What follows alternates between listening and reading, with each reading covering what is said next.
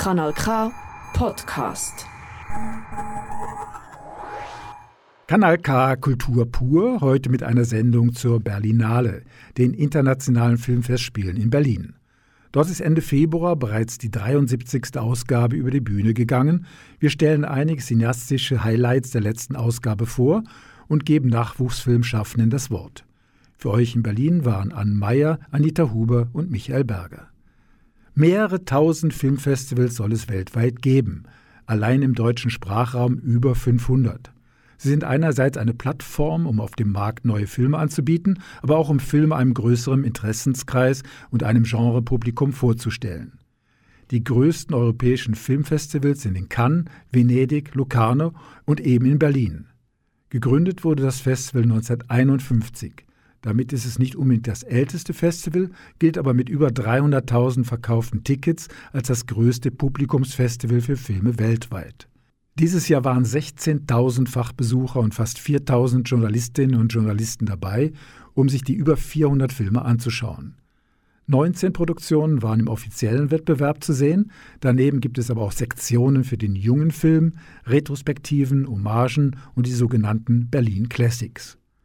Man kann leicht den Überblick verlieren und so erwartet man allgemein vom künstlerischen Leiter Carlo Chartrien, dass er das Programm etwas strafft und neu ausrichtet. Dieses Jahr ist dies noch nicht geschehen. So laufen auch Filme in den sogenannten Encounters und Panorama-Programmen. Ich persönlich habe mir 21 Langfilme und 20 Kurzfilme angeschaut. Bei anderen Filmfestivals konsumiere ich dann etwas mehr, aber Berlin bietet natürlich noch anderes wenn man schon mal aus der Aargauer Provinz in eine Weltstadt reist. In der nächsten Stunde also Informationen zu Filmen, die hoffentlich bald in den Schweizer Kinos anlaufen, aber auch zu neuen Trends im Filmgeschäft und Infos zu Filmen, die leider schnell in einer Schublade oder auf einer Harddisk verschwinden. Starten wir mit einem kurzen akustischen Souvenir. Dieses Intro war in Berlin allgegenwärtig.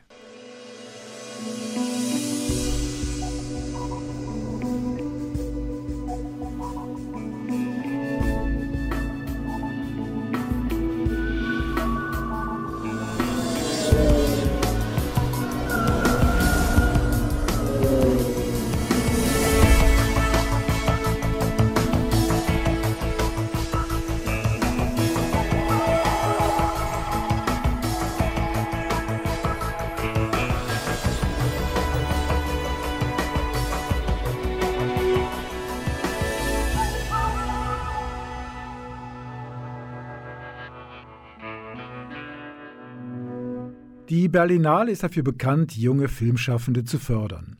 Mit der Sektion Generation zeigt die Berlinale internationale Filme, die sich mit den Lebenswelten von Kindern und Jugendlichen auseinandersetzen. Einer der Wettbewerbe der Sektion ist die Kategorie 14 Plus. In der Jury dieses Wettbewerbs sitzt Fion Muttert. Fion ist 24 Jahre alt und studiert an der renommierten Deutschen Film- und Fernsehakademie in Berlin Fach Kamera. 2019 machte er für den Film Nackte Tiere die Kamera. Der Film lief 2020 auf der Berlinale. Ann Meyer hat Fion getroffen und mit ihm darüber geredet, was sein Bezug zur Berlinale ist, auf was er sich bei den Filmen der 14-Plus-Kategorie achtet und was er in Filmen nicht mehr sehen möchte. Ich treffe Fion in einem mega herzigen Café in Berlin-Steglitz. Er ist hier in der Nähe aufgewachsen. Als ich reinkomme, winkt er mir schon freudig zu. Er ist gerade noch mit einer Kollegin aus der Generation Jury am Reden. Für den Fion ist die Berlinale etwas ganz Besonderes. Sein Vater ist Filmemacher. Mit 14 hat er seinen ersten Kurzfilm gemacht. Und seit er elf ist, geht er jedes Jahr ans Festival. Ab dann war ich eigentlich jedes Jahr total viel auf der Berlinale und es war auch so ein bisschen so, so ein Milestone im Jahr, es wie Silvester oder so, dass man so wusste, so, oh, da kommen diese zehn Tage, wo wir irgendwie nach der Schule immer noch zwei Filme geguckt haben und am Wochenende so viel wie möglich. Und halt diese Generation-Sektion war einfach für mich in meiner ganzen Jugend was ganz, ganz Wichtiges und Besonderes. Berlinale ist ein Ort, wo man als Kind und Jugendliche ganz viel lernen kann, meinte Fion. Ich habe immer das Gefühl gehabt, ich habe während der Berlinale halt so viel gelernt, wie das ganze Jahr in der Schule nicht gelernt habe. Mit zwölf war er schon Mitglied der Kinderjury. Jedes Jahr werden an der Berlinale nämlich Kinder ausgesucht, zum Film zu bewerten. Das hat damals mit dem Fion ganz viel gemacht, meint er. Für mich ist es mega schön zu hören, wie wichtig der Berlinale die Meinung auch von ganz jungen Menschen ist.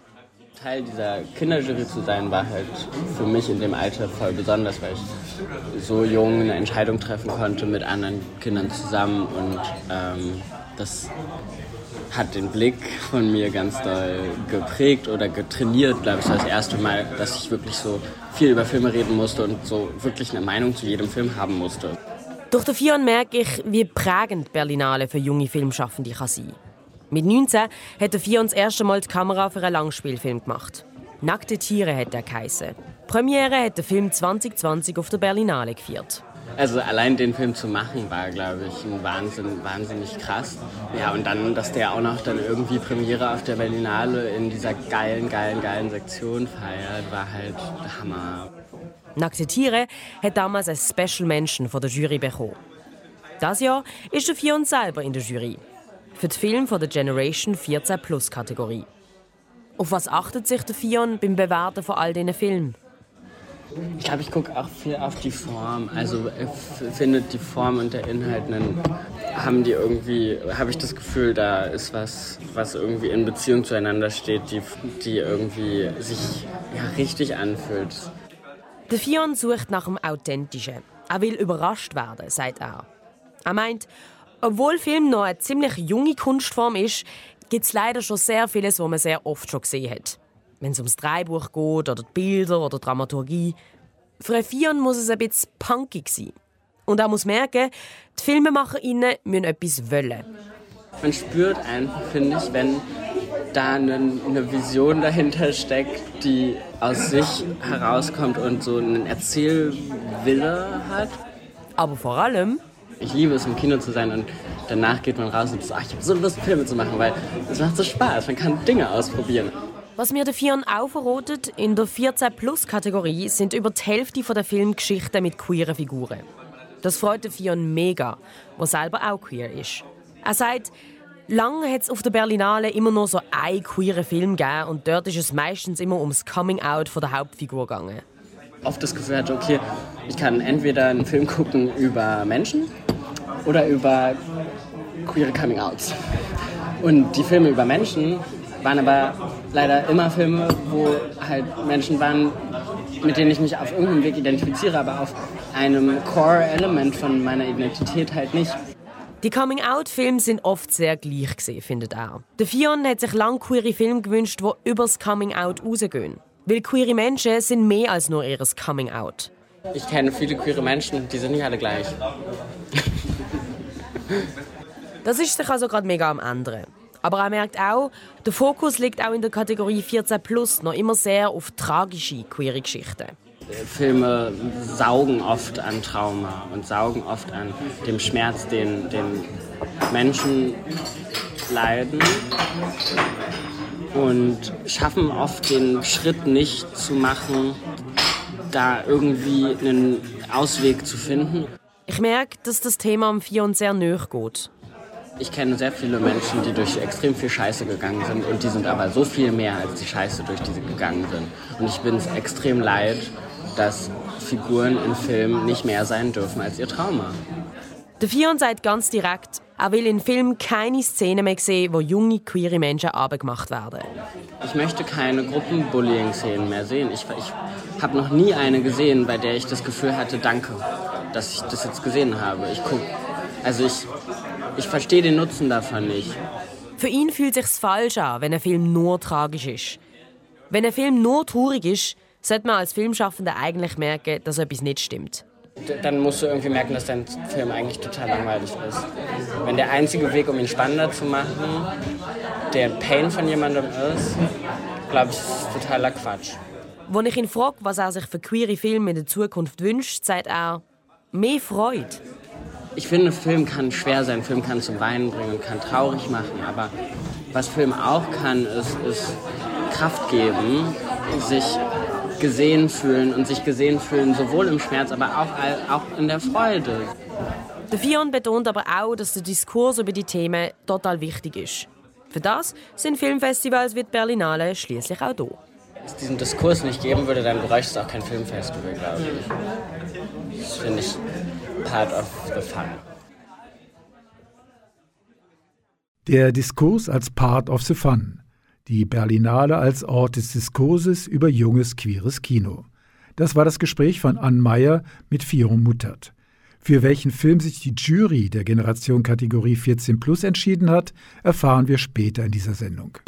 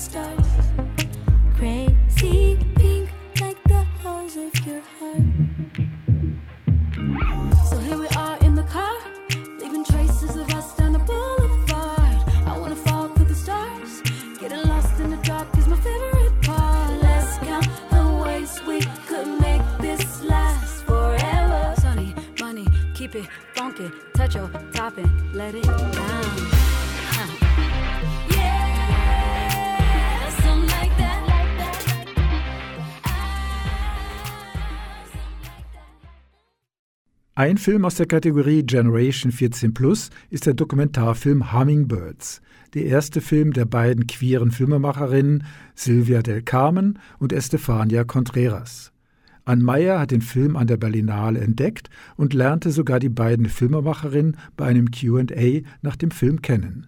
Ob Hummingbirds den Wünschen von Generation 14 Plus Jurymitglied Fion Muttert entspricht, verrät sie uns jetzt. Im Kinosaal am Potsdamer Platz hat es am Nachmittag ganz viele junge und queere Menschen im Publikum.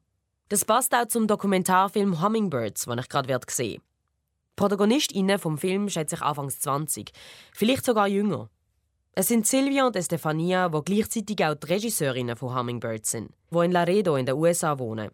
Laredo liegt gerade an der Grenze zu Mexiko. Silvia und Estefania kommen ursprünglich aus Mexiko. Obwohl die beiden schon lange in den USA wohnen, hat Estefania ihre amerikanische Pass noch nicht. Immer wieder muss sie wegen diesem mühsamen Prozess durchgehen. Was man im Verlauf des Films auch erfährt, beide haben kürzlich eine Abtreibung gehabt. Wegen dem setzen sich Silvia und Estefania für Abtreibungsrecht ein. Schleichen zum Beispiel in der Nacht zu einer Abtreibungsklinik und kleben einen riesen Sticker auf ein Schild, wo steht Abtreibungsrecht für alle. Das klingt jetzt alles recht dramatisch, aber Hummingbirds ist alles andere als ein trauriger Film. Silvia und Estefania dokumentieren ihre innige Freundschaft auf eine sehr leichte und spielerische Art und Weise. Der Film ist voller Moment, wo die beiden Spaß haben miteinander.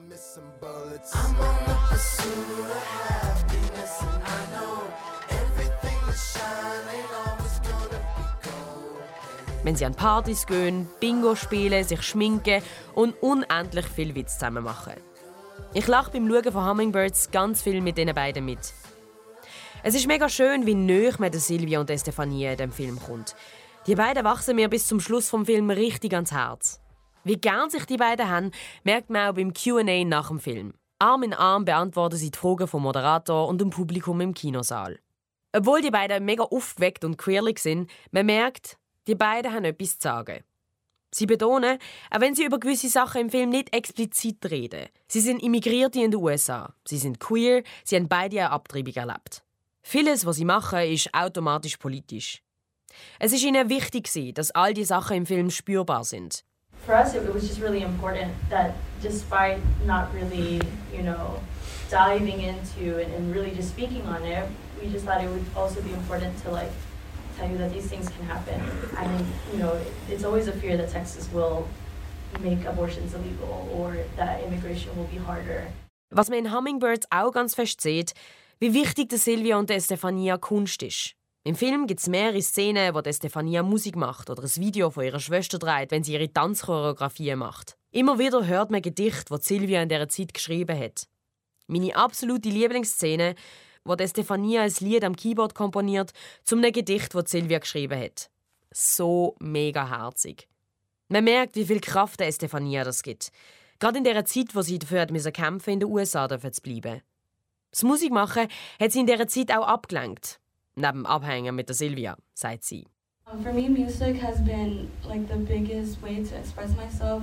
Um, there was not a lot of ways that I could distract myself while I was going through a lot of this. Well, obviously hanging out with Sylvia helped a lot. Was auch mega schön ist, dass Stefania und Silvia machen auch Kunst übereinander. Einmal zum Beispiel liest Silvia der Stefania ein Gedicht vor, wo sie über sie geschrieben hat. Auch dort hatte ich Tränen in den Augen. Ich habe während dem Schauen vom Film immer wieder gedacht, die haben sicher noch ganz viel mehr Videomaterial gehabt. Ich wollte von beiden wissen, ob es schwierig war, auszusuchen, was sie im Film zeigen und was sie auslösen. Silvia hat mir gesagt, die beiden teilen so oft Sachen, die sie kreieren miteinander. Musik, Gedicht, Text. Auch wenn es um Sachen gegangen ist, die im Film vorkommen sollen. Wegen dem war es total einfach, den Film zusammenzuschneiden. Irgendwie ist einfach alles ganz natürlich gekommen. Stephanie and I share art with each other a lot. There's, I don't think there's a single poem that I haven't shared with Stefania or a single song that she hasn't shared with me. And I think a lot of our art does revolve around, you know, each other of like, I do care what you think and I care what you feel and, and all of these things. And so it really wasn't hard to choose because when we wrote things and when we did things, I think we both just knew like, oh, like, you know, Stephanie would show me a song and she'd be like, I'd be like, this is perfect. This is us. This is the whole thing. You know, we need to put this in the movie. Jemand anderes aus dem Publikum sagt, dass es mega interessant war, den Ort Laredo durch den Film kennenzulernen. Silvia nickt und bestätigt, dass Laredo ein wie ein dritter Protagonist im Film sein soll. Der Film Hummingbird soll nämlich zeigen, wie das Leben in Laredo wirklich ist. Die beiden sagen, dass sie sich über die Klischees nerven, was es über den Ort gibt. Dass es dort gefährlich sei und viel Kriminalität hätte. Sie wollen die schönen Seiten von dem Ort betonen. It's so joyful to live here. I've only had, you know, I'm, I'm in love with being here. I see the river every day. I go, you know, I go see things. It's hot outside. It's, it's beautiful. And I think that was just the most important thing for us is to show people like what it's like. And, you know, also people think of these border towns and they're like, well, what's there? Like, I don't even know what's there. And it's like people like us. We're so funny. We're so cool. We make art. Silvia und Estefania verraten im Q&A auch, dass sie unbedingt mehr Filme über Laredo machen wollen. Besonders über die Frauen von dort. Frauen, die sie haben. Wie ihre Mütter, die sie damals in die USA gebracht haben. Something that we talk about a lot is like the women in our lives, right, who have shaped us to be the people who we are now, and um, you know, just talking on you know how we are in the U.S. now, and you know, I, I think that's something that we think about a lot, which is like how did our how did our mothers bring us here, and how did their mothers bring them to where they are, and um, yeah, it's just like something that I feel like is something we want to touch on, and are yet to find out how that project is going to develop and what it's going to look like. Ich hoffe ganz fest, dass ich noch weitere Filme von der Silvia und der Stefania dürfen sehen. Wenn ich nach dem Q&A aus dem Kino rauslaufe, bin ich der Berlinale richtig dankbar. Dankbar, dass ich durch das Festival der wundervolle Film und die beiden jungen, super inspirierenden Filmemacherinnen kennenlernen Ann Meyer war nicht die einzige, die begeistert war vom Dokumentarfilm Hummingbirds. Der Film von Silvia del Carmen und der Stefania Contreras gewann in der Generation 14 Plus Kategorie den großen Preis der internationalen Jury für den besten Film.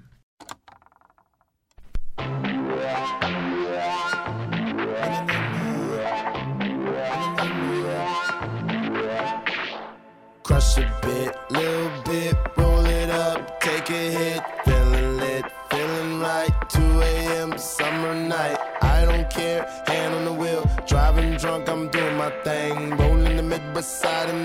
living my life, getting out dreams. People told me slow my roll. I'm screaming out that I'ma do just what I want. Looking ahead, no turning back.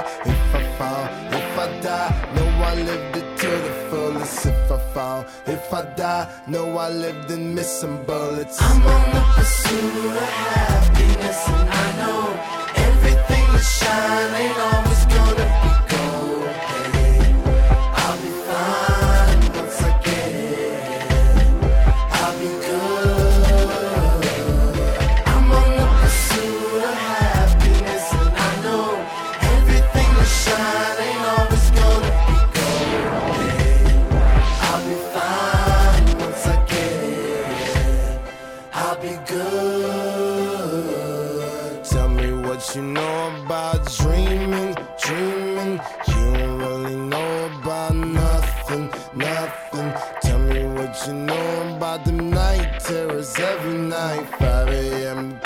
sweats waking up to the sky. Tell me what you know about dreams, dreams. Tell me what you know about night There is nothing.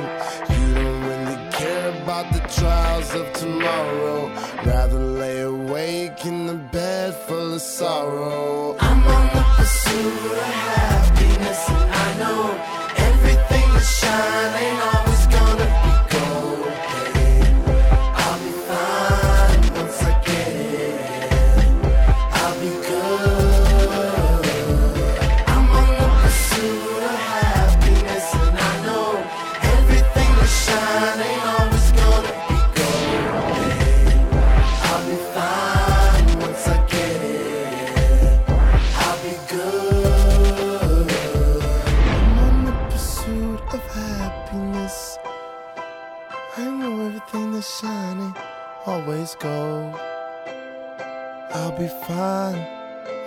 Get it. I'll be good. Oh my God, why did I drink so much and smoke so much? Oh.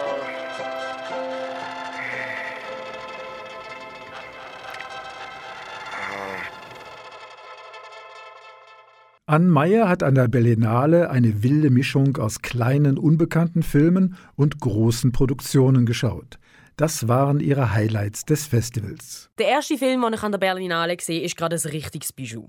Ich habe im Schauen gedacht, yes, genau für das bin ich da. Zum Film von jungen Filmschaffenden zu entdecken, den ich noch nicht kenne. Und dann ist es erst noch eine Schweizer Produktion. L'amour du monde heißt der Film von Jenna Hasse. Er erzählt die Story von der 14-jährigen Margot, die im Sommer ein Praktikum in einem Kinderheim machen muss. Irgendwann in einem Dorf am Genfersee. Dort trifft sie auf die kleine Juliette. Juliette, ihre Mutter, ist gestorben und von ihrem Vater wird sie vernachlässigt. Juliette hat immer wieder Tobsuchtsanfälle. Aber immer wenn sie mit der Margot zusammen ist, ist sie irgendwie ruhiger. Je présente Margot, qui est notre stagiaire. Bah, bienvenue au foyer. Hein. T'as pas vu Juliette, toi Tu vas où maintenant Zwischen Juliette und der Margot entwickelt sich eine ganz besondere Verbindung. Immer wieder hauen die beiden vom Heim ab und verbringen Zeit mit dem Fischer Joel. L'amour du monde ist ein unglaublich berührender Sommerfilm, der mich wirklich verzaubert hat. Trotz der traurigen Geschichte von der Juliette, L'amour du monde ist ein Film mit ganz viel Hoffnung. Und ein richtig gelungener Coming-of-Age-Film, der alles richtig macht. Die schönen Aufnahmen vom Genfersee sind außerdem ein absolutes Highlight. Wenn ich nicht in der Schweiz würde wohnen würde, ich wegen diesem Film Heimweh bekommen. Der zweite Film, den ich an der Berlinale noch am gleichen Tag gesehen habe, ist Manodrome. Ein Film, der nicht unterschiedlicher sein könnte als L'amour du monde. In Manodrome geht es um einen Ralphie. Und der ist ziemlich lost. Er hat seine Stelle verloren, jobbt als Uber-Driver, seine Freundin ist schwanger, das Geld ist knapp. Der Ralphie wird immer wie frustrierter. Bis er sich einem unheimlichen Männerkult anschließt, einem Manodrome. Die versprechen ihm zwar Zusammenhalt, dafür muss der Ralphie aber alles andere aufgeben. Gespielt wird der Ralphie von Jesse Eisenberg, wo die meisten vielleicht noch als Facebook-Gründer Mark Zuckerberg im Film The Social Network kennen. Ich war absolut mitgerissen davor, wie er der scheuche Ralphie spielt, bei dem man aber merkt, da brodelt was heftig in ihm. Mega treffend verbildlicht Manodrome alles, was mit toxischer Männlichkeit zu tun hat und was man in den letzten Jahren oft in den Medien diskutiert hat. Psychische Probleme, Fitnesswahn, Gewalt, Frauenhass – nicht sehr subtil, dafür mit umso eindrücklich inszenierten Bildern und einer starken, beklemmenden Stimmung, die sich durch den ganzen Film zieht. Der Film ist für alle, die sich schon lange mal wieder einen Film wie Fight Club gewünscht haben. Gentlemen, welcome to Fight Club. Ein Film, den ich unbedingt schauen wollte an der Berlinale, ist Infinity Pool von Brandon Cronenberg. Über den Film sind schon lange Bilder zirkuliert, die sehr stylisch ausgesehen haben. Ich bin nicht enttäuscht worden. Auch vielleicht, weil mich der Film ein bisschen an die erfolgreiche HBO-Serie The White Lotus erinnert hat. Nur mit Science-Fiction- und Horrorfilmelement. In Infinity Pool geht es darum, dass Sparley M und James Luxusferien auf der fiktiven Insel La Tolka machen. Die Gäste dürfen sich nicht aus dem Resort rausbewegen. Das sei viel zu gefährlich. Als James und M mit einem anderen Bärli aus dem Resort das aber trotzdem machen, passiert etwas richtig Schlimmes. Der James überfährt den Inselbewohner und kommt ins Gefängnis. Dort wird er zur Wahl gestellt. Entweder er wird hingerichtet oder er lässt einen Klon von sich herstellen und muss zuschauen, wie der Doppelgänger von ihm umgebracht wird. Für das muss er aber ganz viel Geld zahlen. Der James kann sich aber leisten. Here, the punishment for any crime committed is death. What? What did you say? But for a significant sum, we'll build a double to send in for your execution. Infinity Pool ist Klassenkritik mit einer sehr originellen Story, finde ich. Ebenfalls begeistert bin ich von der Mia Goth, die im Film ebenfalls eine der Reichen spielt. Sie hat in all meinen Lieblingshorrorfilmen aus dem letzten Jahr mitgespielt. Auch in Infinity Pool beweist sie, dass sie mit ihrem herzigen, aber irgendwie auch super creepy Gesicht die perfekte Besetzung für Horrorfilm ist. Yeah!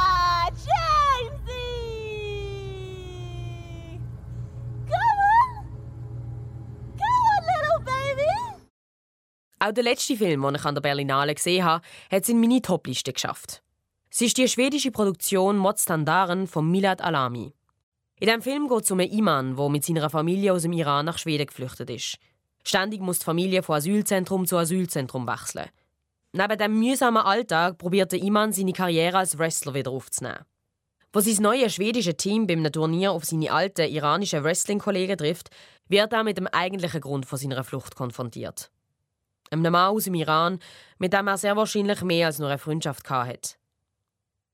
Mordstandaren ist eine wahnsinnig schmerzhafte und traurige Geschichte. Die Stärke von dem Film liegt nicht nur in dem, was gesagt wird, sondern auch in dem, was nicht gesagt wird. Es ist ein Drama, aber eins, was so spannend ist wie ein Thriller.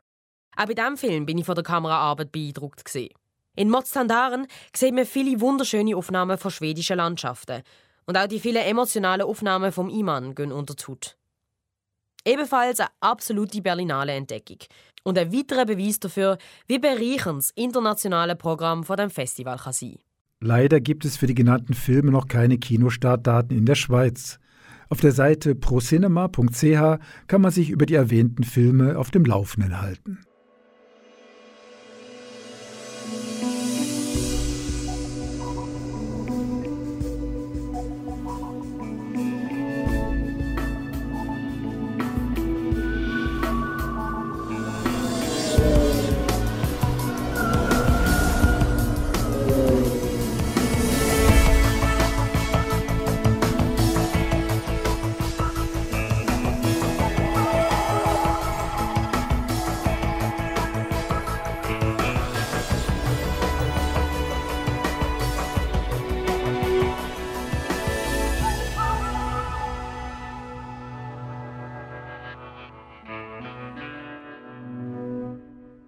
Kanal K Kultur pur.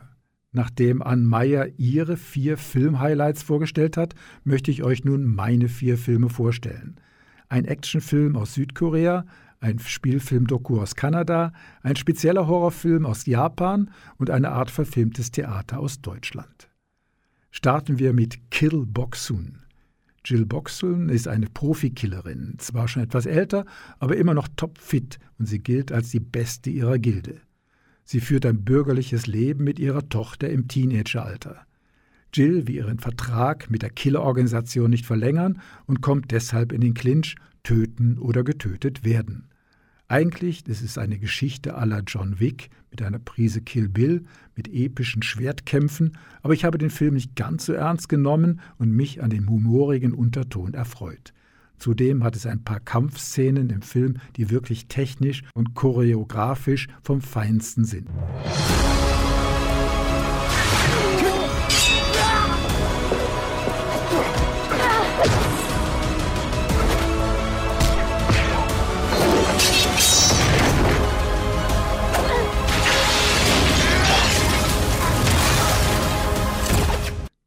Wer erinnert sich noch an die Vorgänger von iPhone und Co? Genau, sie hießen BlackBerry. Sie waren jahrelang das A und O bei Firmenhandys und verschwanden dann urplötzlich in der Versenkung. Ein kanadischer Spielfilm zeigt mit viel Humor dokumentarisch die Geschichte der BlackBerry-Smartphones nach. Von den Tüftlern in der Garage über die Probleme bei den völlig verschiedenen Ansichten der Firmenkultur bis hin zum Verschlafen von neuen Ideen. Zum Schluss hatten die BlackBerry-Manager die Börsenaufsicht im Haus und waren untereinander so zerstritten, dass der Niedergang des Technikgiganten eingeläutet werden musste.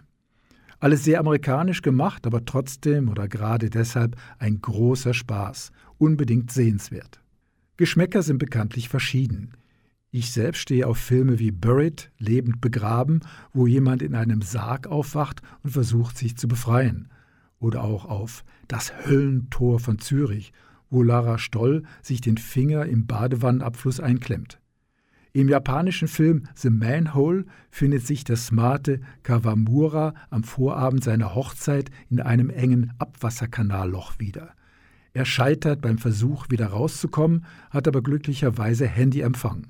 So chattet er, um irgendwelche Retter zu engagieren.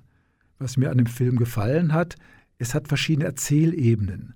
Einerseits wird sehr drastisch gezeigt, wie grusig es im Loch ist, mit Wasser, Schleim, Blut und Schmerz, dann wie man in sozialen Medien Aufmerksamkeit erheischt, und dann erfahren wir, dass der junge Mann vielleicht doch gar nicht so smart ist, wie es erscheint. Hashtag Manhole. Horror und Satire, hoffentlich kommt dieser Streifen in die Schweizer Kinos oder an Filmfestivals. Und nun kommen wir noch zu einem ernsten Thema, obwohl so ernst ist der Film eben auch wieder nicht. Seneca ist Berater und Erzieher von Kaiser Nero, ja genau der, der Rom niedergebrannt hat. Seneca ist ein philosophischer Vielredner und geht allen möglichen Leuten auf den Keks. Nero befiehlt Seneca, sich selbst umzubringen, sonst würde man diesbezüglich nachhelfen müssen. Doch auch bei der Vorbereitung seines eigenen Todes schwafelt Seneca noch fröhlich drauf los. John Malkovich spielt den Seneca und Geraldine Chaplin ist in einer Nebenrolle zu sehen. Für Malkovich natürlich eine Traumrolle, diesen Vielsprechphilosophen zu spielen. Oh, you have spoken. Enough. They laugh at you. Stoic preacher of the simple life who got filthy rich being Nero's ghostwriter. Yeah! I made the bargain that many good men have made when agreeing to aid bad regimes, but you know. Eigentlich ist der Film ein aufgemotztes Theaterstück, doch er wurde in Südmarokko gedreht und bekommt dadurch noch eine ganz besondere, stilvolle Note, weil man im dortigen Filmstudio alte Kulissen verwenden konnte. Ganz speziell ist der Schluss des Films, wenn die Römer zwischen Hochspannungsleitungen in der Wüste verschwinden. Ich bin mir nicht sicher, ob alle so viel Spaß an diesem Streifen haben wie ich. Der Film sollte Ende März in den deutschen Kinos anlaufen. Der Filmstart für die Schweiz ist noch nicht ganz klar. Ein Film, auf den ich mich in Berlin besonders gefreut habe, war Joan Baez I Am Noise. Die legendäre Protestsängerin Joan Baez war auch selbst beim Festival anwesend. Der Film hat mich nicht so überzeugt, der Schwerpunkt wurde weniger auf die Musik gelegt, sondern auf das ungeklärte Verhältnis der Sängerin zu ihren Eltern. Hören wir jetzt einen Song von Joan Baez, in dem sie die spezielle Beziehung mit Bob Dylan thematisiert.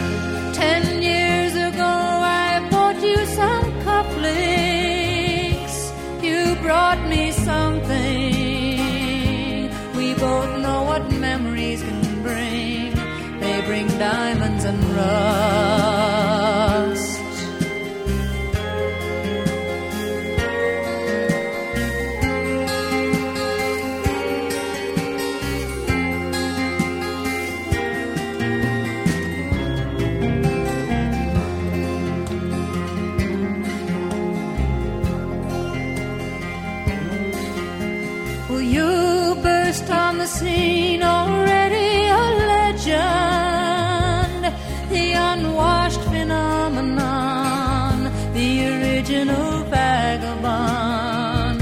You strayed into my arms, and there you stayed, temporarily lost at sea. The Madonna was yours for free. Yes, the girl on the half shell one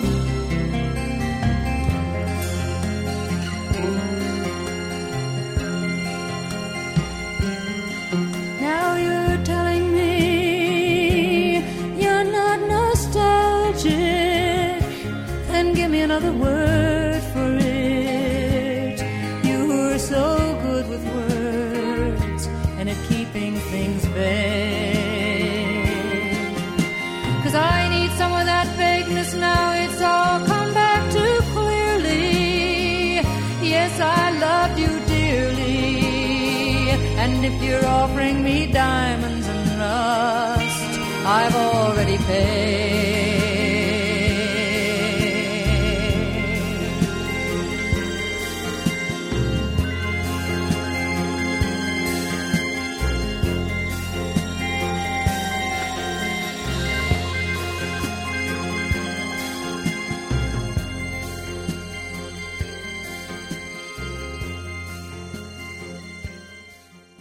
Bei der Berlinale sind auch 20 Kurzfilme aus aller Welt gegeneinander angetreten. Die Bandbreite war sehr groß, kurze Dokumentarfilme, Animations- und Spielfilme sowie Experimentalfilme. Den Preis der Jury erhielt ein Film, der die Freundschaft zweier Kellnerinnen zeigt, die aus dem östlichen Mittelmeer stammen. Ein Film über Solidarität im französischen Exil. Zwei Filme sind mir besonders aufgefallen. Jill Goldston ist eine englische Nebendarstellerin, die in hunderten Filmen und Fernsehproduktionen mitgespielt hat, meist als Statistin und dann oft nicht einmal im Filmabspann erwähnt. Anthony Eink hat aus Dutzenden von Filmausschnitten mit Jill Goldston eine witzige Collage erstellt. Mal sieht man Jill direkt neben Stars wie Barbara Streisand oder Anthony Hopkins und sonst muss man sie wie in einem Wimmelbild zwischen den Passagieren in einer U-Bahn-Station oder bei einer großen Tanzveranstaltung suchen.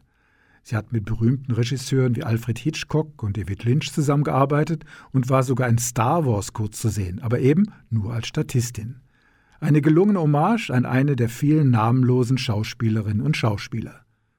Eine Schweizer Kurzfilmproduktion hat es auch an die Berlinale geschafft. Morgan Franc hat an der HS Luzern studiert und dort mit einem Team den Auftrag erhalten, das Material eines Hobbyfilmers zu sichten und daraus einen Dokumentarfilm zu schneiden.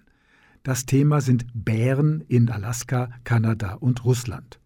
Bei der Auswertung des Filmmaterials ist Morgan Franc nicht nur auf mehr oder weniger scharfes Material von Bärenbeobachtungen gestoßen, sondern auch auf hübsche Beine und Dekolletés von jungen Damen, die der Filmemacher während seiner Expeditionsreisen ganz nebenbei eingefangen hat. Der Kurzfilm Urs zeigt in subtiler Form die Auseinandersetzung der jungen Filmstudentin mit dem überraschenden Material. Ich habe Morgan Franc in Berlin getroffen und sie gefragt, ob sie nicht zwischendurch den Bettel hinrühren wollte, als sie das nicht zu Bären passende sexistische Material entdeckt hat. Ja, also im Film kommt es nur einmal, dass ich aufhören will, aber eigentlich ist es immer wieder gekommen in alle Phasen. Ich habe mich diese Frage immer wieder gestellt bis im Schnitt. Einfach weil das Projekt ist eine Herausforderung.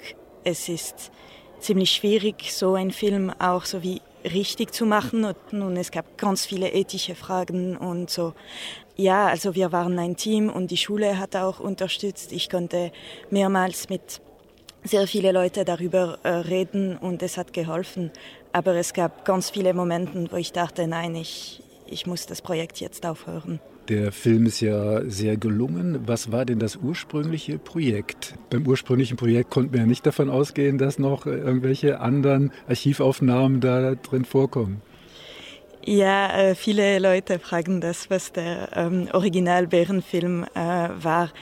Ich habe im ersten Jahr einen Film über ein Altersheim für Pferden gemacht. Also das Thema Tier war sehr wichtig für mich und wie wir als Menschen Tiere filmen oder Tiere beobachten. Also vielleicht war das Thema Blick eigentlich schon da, aber in äh, der Beziehung, dass wir mit Tieren haben. Also ich glaube, ich wollte einen Essefilm machen mit dem Blick auf Tieren und dann gab es diese, dieser Wechsel. Wie hat jetzt dieser Hobbyfilmer darauf reagiert, auf den fertigen Film? Also er war natürlich enttäuscht, weil es ist nicht der Film, den er wollte und das bleibt und wird immer bleiben. Aber er findet, dass die Diskussionen im Film, ähm, wie sie aufgenommen wurden, wie sie geschnitten sind, dass es dann fair ist. Also er hat den Raum und die Zeit, seine Meinung auszudrücken. Und ja, deshalb ist er einverstanden, dass der Film jetzt gezeigt wird. Und in der Schweiz ist es sogar in den Festivals mitgekommen. Wie war der Weg, dass der Film jetzt in Berlin gezeigt wird? Also ich hatte die Weltpremiere in Winterthur und dann habe ich gesucht für eine internationale Premiere und ich habe den Film an verschiedene Festivals geschickt. Ja, also es ist immer im Voraus sehr schwierig zu sagen, ob es klappen wird oder nicht.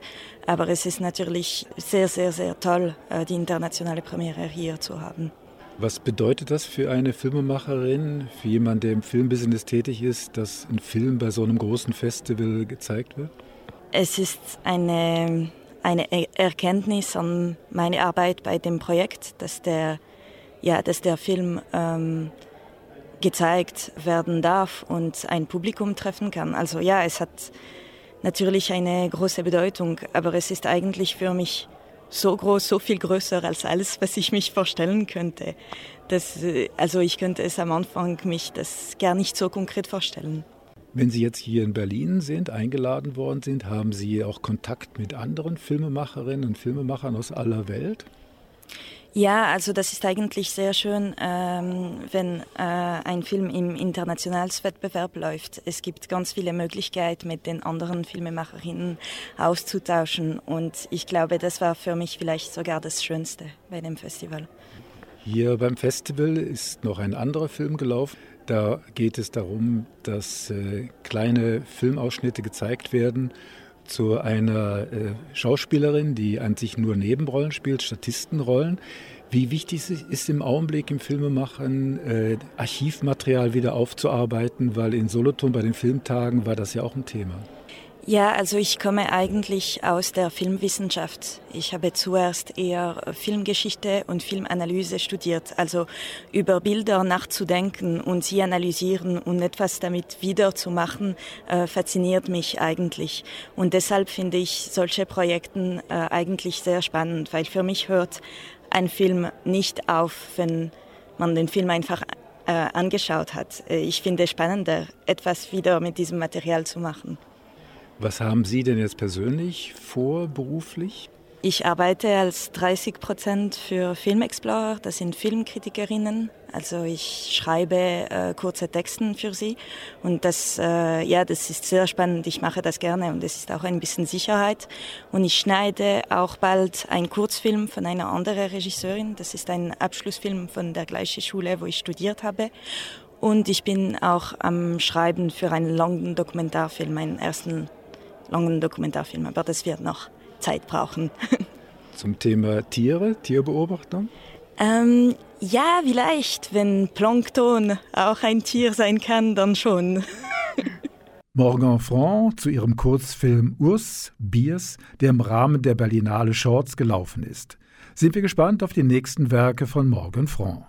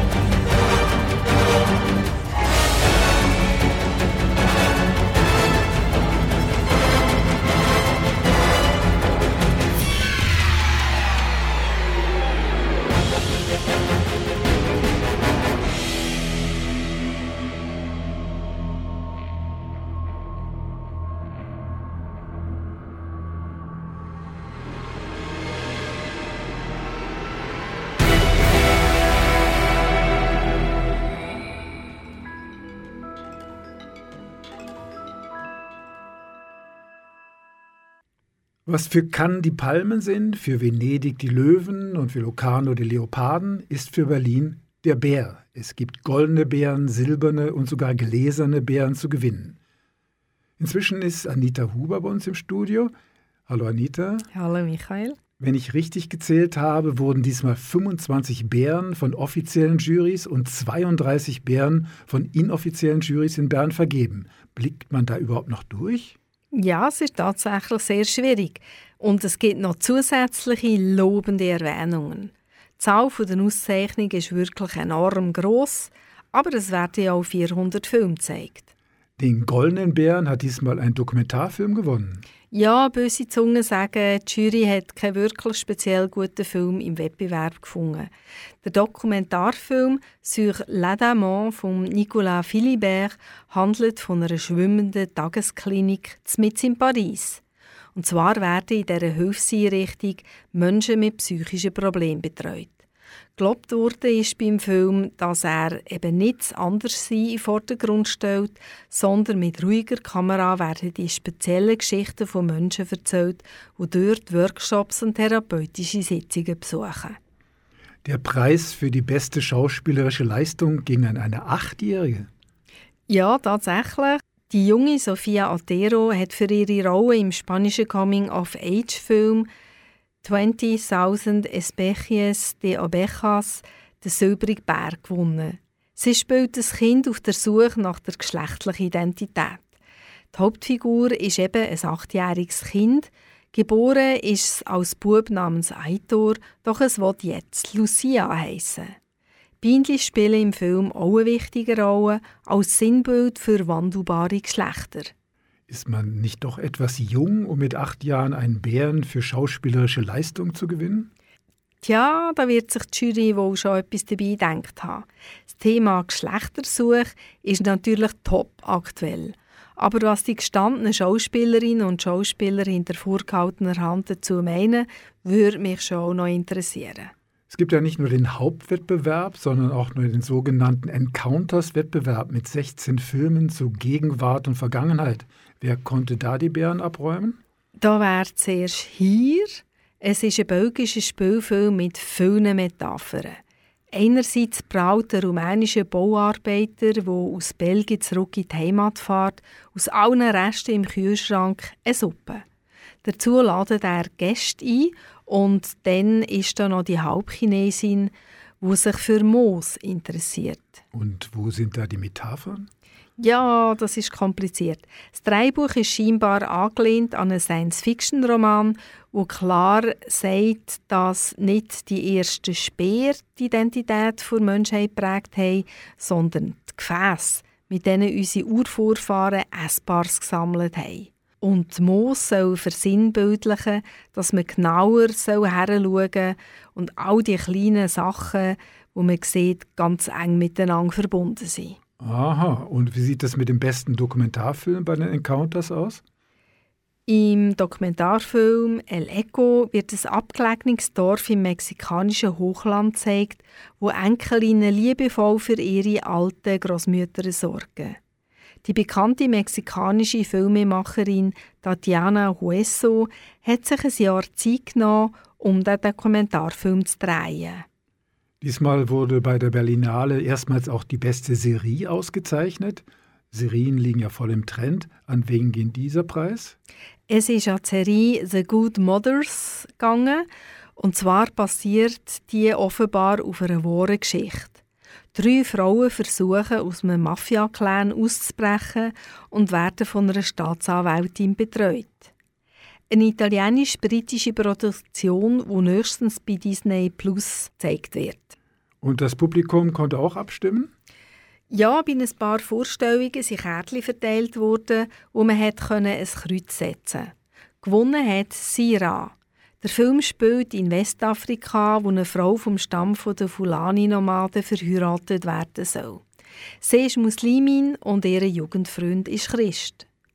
Zira wird von Terroristen entführt, vergewaltigt und ihrem Schicksal überlassen, und zwar mit ihrer Wüste. Doch Zira weiss sich gegen die Terroristen durchzusetzen. Bei dieser Ausgangslage hat es trotzdem ein Happy End gegeben und das ist vermutlich auch der Grund, wieso das Publikum so begeistert war von diesem Film. Und der Publikumspreis für die beste Dokumentation? Dort hat sich auch ein Film zum aktuellen Thema durchsetzen Vier schwarze Transsexarbeiterinnen aus New York und Georgia erzählen von ihren Erfahrungen und ihrer Identität ihrer schwarzen Community. Das waren jetzt nur sieben von über 50 Preisen, die aber doch einen recht guten Überblick geben, welche Art von Filmen von den verschiedenen Jurys und vom Publikum ausgezeichnet wurden. Hand aufs Herz, Anita, hast du all diese Filme gesehen? Ich war schon bei vielen Filmfestivals, aber das Mal habe ich keinen einzigen prämierten Film gesehen. Das Angebot ist einfach zu gross und unübersichtlich. Und kann man die prämierten Filme jetzt schon bald im Kino anschauen? Das wird sich erst in den nächsten Wochen zeigen. Bis jetzt sind keine von diesen Filmen in Schweizer Kinos programmiert. Aber es ist ja auch der Sinn der Berlinale, dass unbekannte Filmemacherinnen und Filmemacher ihre Werke einem Fachpublikum vorstellen und hoffentlich einen Verleiher finden. Ich hab noch einen Koffer in Berlin. Deswegen muss ich nächstens wieder hin. Die Seligkeiten vergangene Zeiten sind alle noch in meinem kleinen Koffer drin.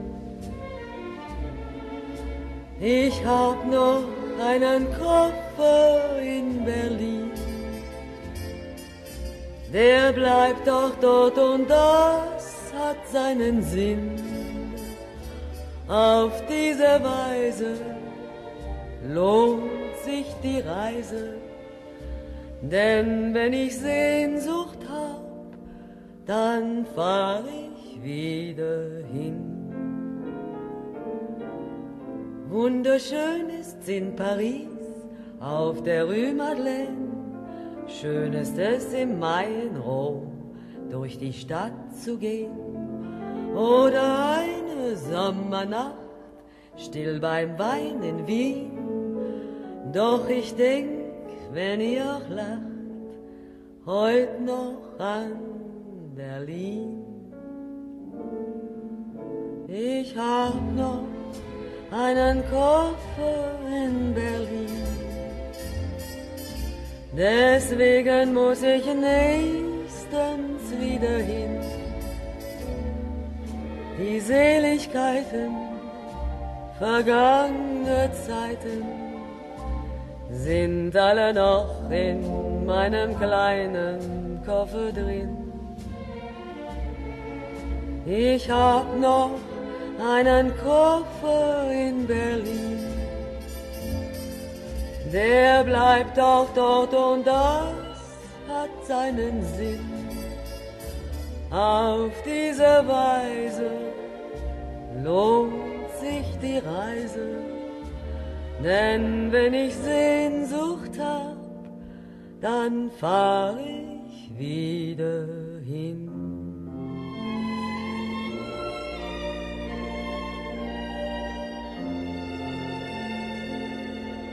denn ich hab noch einen Koffer in Berlin.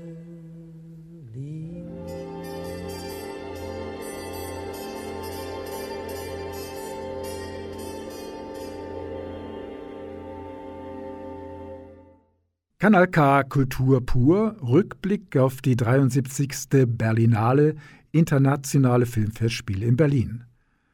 Anita, was nimmst du so als Eindruck von deiner Reise nach Berlin mit nach Hause? Berlinale ist natürlich ein riesiges Filmfestival mit roten Teppich, Stars, vielen Filmen, Filmfachleuten. Doch links und rechts von den Kinos gibt es natürlich auch immer viel zu sehen.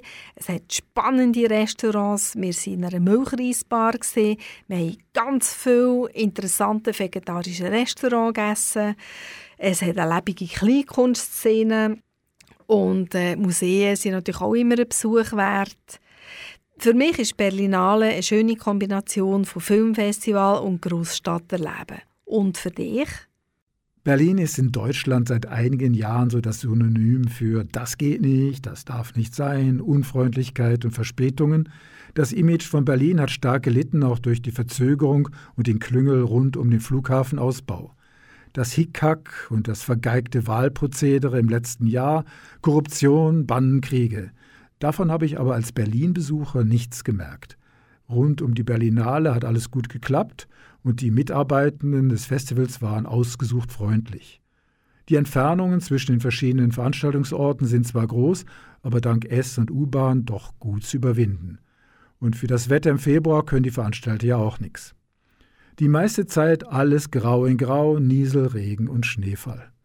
Ich habe ihm aber sagen lassen, dieses Jahr sei das Wetter sogar noch besser als in den vergangenen Jahren, sonst wären während den Filmtagen die Hälfte der Besucher mit Erkältungen rumgelaufen. Du hast ja dieses Jahr noch sehr viel vor.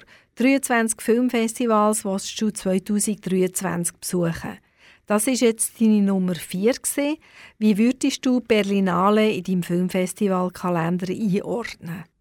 Ja, Berlin ist schon riesig und das Filmfestival fast zu groß für meinen Geschmack. In Locarno zum Beispiel ist alles viel kompakter. Man hat dort das Gefühl, die ganze Region lebt die zehn Tage nur für das Festival. Und in Berlin geht abseits des roten Teppichs halt das Leben ganz normal weiter. Und sowieso bin ich nicht so der große Liebhaber von Teppichen, ob sie nun rot sind oder grün wie in Zürich. Es war lustig, John Malkovich, Geraldine Chaplin und Chopin, John Baez in Natura zu sehen, aber ich habe dafür natürlich keine Abendgarderobe angezogen. Berlin ist sicher eine Reise wert, wie es in den alten Werbespots der 50er und 60er Jahre hieß. Und Marlene Dietrich sang ja auch, ich hab noch einen Koffer in Berlin. Aber mein ausgesprochenes Lieblingsfestival ist die Berlinale noch nicht. Und was sind die Märzfestivals, die du dann am 1. April vorstellst? Mitte März steht bei mir das internationale Filmfestival Fribourg auf dem Programm mit Filmen aus Afrika, Lateinamerika, Asien oder Osteuropa. Da war ich bisher noch nie und bin sehr gespannt. Und dann natürlich vom 22. bis 26. März die Jugendfilmtage in Zürich. Und wann kommst du mal wieder mit zu einem Festival? Ja, spätestens Mitte April komme ich dann nach Nio zum Dokumentarfilmfestival. Das war's bereits wieder für diesen Monat von Kultur pur. Wir hören uns wieder live am 1. April mit den Festivals Nummer 5 und 6 der diesjährigen Festivaltour. Herzlichen Dank an Ann Meyer und Anita Huber für die großartige Unterstützung und Sarah Bertschi für den Support. Vom Mischpult verabschiedet sich Michael Berger. Das ist ein Kanal K Podcast Jederzeit zum Nachhören auf kanalk.ch oder auf deinem Podcast App.